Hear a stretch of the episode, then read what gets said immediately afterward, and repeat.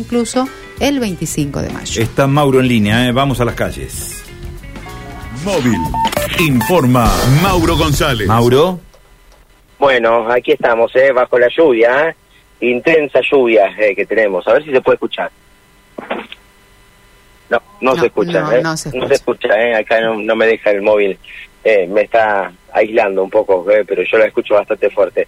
Eh, la, la lluvia en este momento en la ciudad de Santa Fe es bastante copiosa, hace aproximadamente 20 minutos, eh, así que está lloviendo sin cesar eh, ya en la, completamente en la, en la ciudad de, Santa Fe y ya las calles se empieza a ver cómo se empieza a acumular el agua. Eh, bueno, contarles eh, que en este momento se están realizando una serie de allanamientos en la ciudad de Santa Fe, eh, que son en distintos puntos de la capital provincial, principalmente el norte de la ciudad. Son nueve los allanamientos que se están efectuando. Nosotros estamos ubicados en eh, Pasaje Paraguay y Vieites.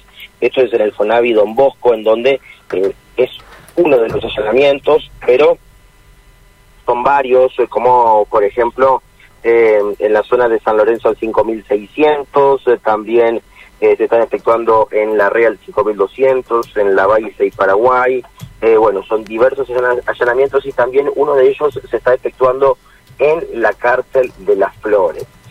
Eh, por lo que tenemos entendido y los eh, datos eh, que pudimos recabar hasta el momento, no es una causa que se esté efectuando de la ciudad de Santa Fe, sino que es de la provincia de Entre Ríos eh, y que fueron justamente notificados y pedidos por el fiscal que entiende la causa en aquella provincia y por lo que tenemos entendido sería por un homicidio eh, y es por eso que eh, se está trabajando en diversos lugares aquí en la ciudad de Santa Fe. Eh, hay que decir que ya hay secuestro de estupefacientes, eh, no podemos confirmar si hay secuestro de armas, en, en este caso en alguno de los allanamientos, pero sí ya podemos confirmar que ya hay secuestro de estupefacientes, en uno de ellos al menos. El trabajo se está efectuando hace aproximadamente en un- una hora, eh, que comenzó pasada las seis de la mañana eh, en todos estos lugares y eh, estaremos expectantes en el transcurso de la mañana para saber qué resultados ha arrojado